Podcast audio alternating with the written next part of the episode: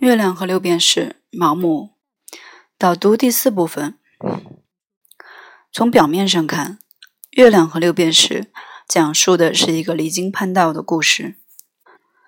正如大多数读者所知道的，故事主角查尔斯·斯特里克兰的原型是生极落魄、死被哀荣的后印象派画家保罗·高更。尽管两者存在太多的差异。比如，前者是英国人，后者则是法国人。前者从来没有提起过风格和他大抵类似的画家，比如说塞尚或者梵高；后者则与塞尚、梵高是颇有筹作往来的朋友。前者死于麻风，后者死于梅毒。但相同的地方也很多，两人都曾在交易所卖过股票。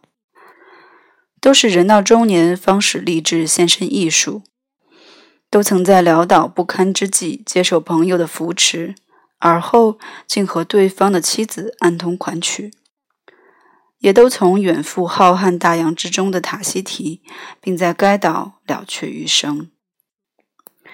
总而言之，高更跌宕起伏的生平充当了素材。经过毛姆的艺术加工，演绎成斯特里克兰扣人心弦的故事。而且，高更种种乖谬绝伦的举动，在斯特里克兰身上通通得到了合理的解释。一切全是因为不受羁绊的艺术创作冲动和沉闷乏味的布尔乔亚生活之间有着不可调和的矛盾。毛姆本人谦称写这部小说只是自娱自乐，没有什么别的指望。其出版人威廉·海恩曼最初也持谨慎态度。海恩曼学识渊博，眼光独到，旗下作者既有约瑟夫·康拉德、鲁德亚德·吉卜林、约翰·高尔斯华胥、亨利·詹姆斯这样威望尊崇的严肃作家。也有罗伯特·路易斯·斯蒂文森和赫伯特·乔治·威尔斯之流红极一时的通俗作家，但即使是他，在出版《月亮和六便士》之际，也万万没有想到，毛姆即将压倒上述驰名多年的小说家，成为其公司最畅销的作者。一九一九年四月，《月亮和六便士》。率先与英国读者见面，不出所料地遭到了媒体的讥讽和市场的冷落。但转机很快在大西洋彼岸出现。其美国版在同年七月推出，首印五千本，旋即售罄。到年底，竟然卖掉将近十万册，进而让沉寂数年的人性的枷锁重见天日。并最终在文学史上奠定了无可撼动的经典地位。正是由这个时候开始，毛姆才在成功剧作家的身份之外，再拥有畅销小说家的头衔。奇怪的是，尽管《月亮和六便士》和《人性的枷锁》、《蛋糕和麦芽酒》等作品一样，极受几代读者欢迎，数十年来从未绝版。尽管这部作品在毛姆的小说家生涯中占据着至关重要的地位，但他却遭到长久的忽略。比如，1940年9月，英语杂志刊登了哈佛大学英文系副教授西奥多·斯宾塞的综述性文章《萨默塞特·毛姆》。该文第三部分宣称。毛姆的小说家生涯大抵可分为两个阶段。第一个阶段是从兰贝斯的《丽莎》（1897） 到《人性的枷锁》（1915）。第二个阶段是从《蛋糕和麦芽酒》（1922） 到《圣诞假期》（1939）。偏偏漏掉了1919年出版的《月亮和六便士》，甚至在2009年出版的。萨默塞特·毛姆的隐秘人生里，作者塞丽娜·赫斯汀斯对这部小说也是仅用寥寥数笔带过而已。《月亮和六便士》遭到低估乃至忽略的根源，在其自身的欺骗性。经过长达二十年不辍的笔耕，毛姆在这部小说中展现出炉火纯青的叙事技巧和优美准确的遣词造句。然而，这种精熟的匠艺却是一把双刃剑。它一方面为读者提供了行云流水的快感，即便是那些故意站在毛姆对立面的吹毛求疵者，也无法否认他的作品。当然，包括《月亮和六便士》，令人不忍释卷。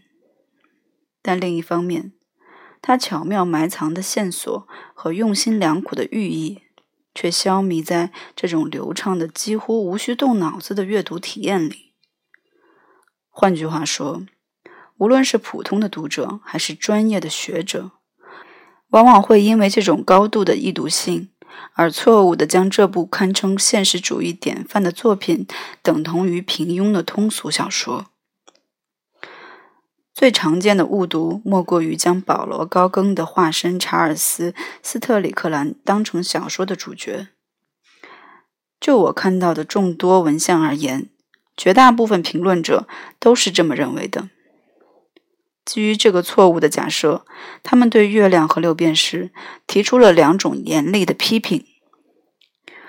斯特里克兰的人物形象并不真实，其舍弃家庭投身艺术的动机也没有得到合理的解释。然而，毛姆无意为斯克里特兰立传，他要做的是继续用双行体撰写德语故事。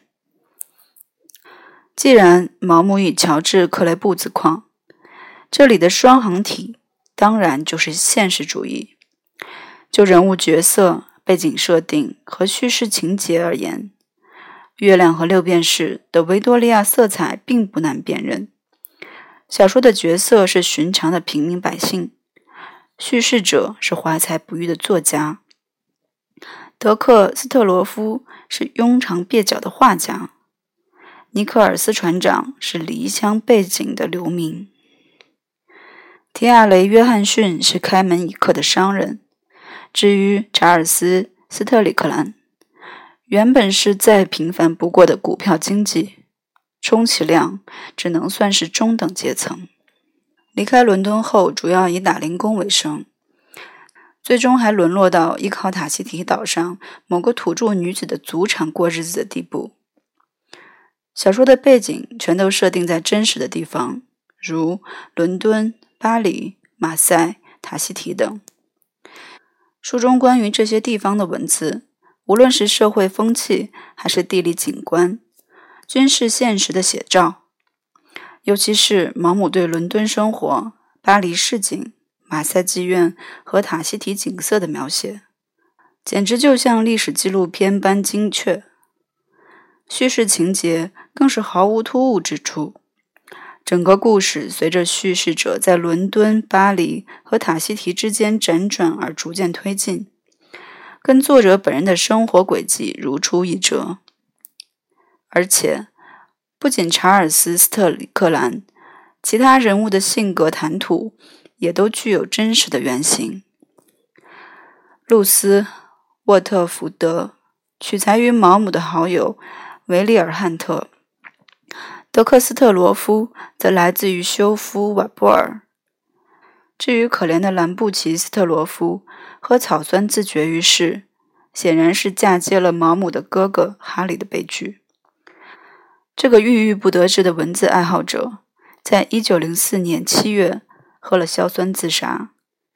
月亮和六便士还有更多的细节来自于毛姆的生活，限于篇幅，这里就不继续展开了。谢谢收听 FM 幺二六二二七三。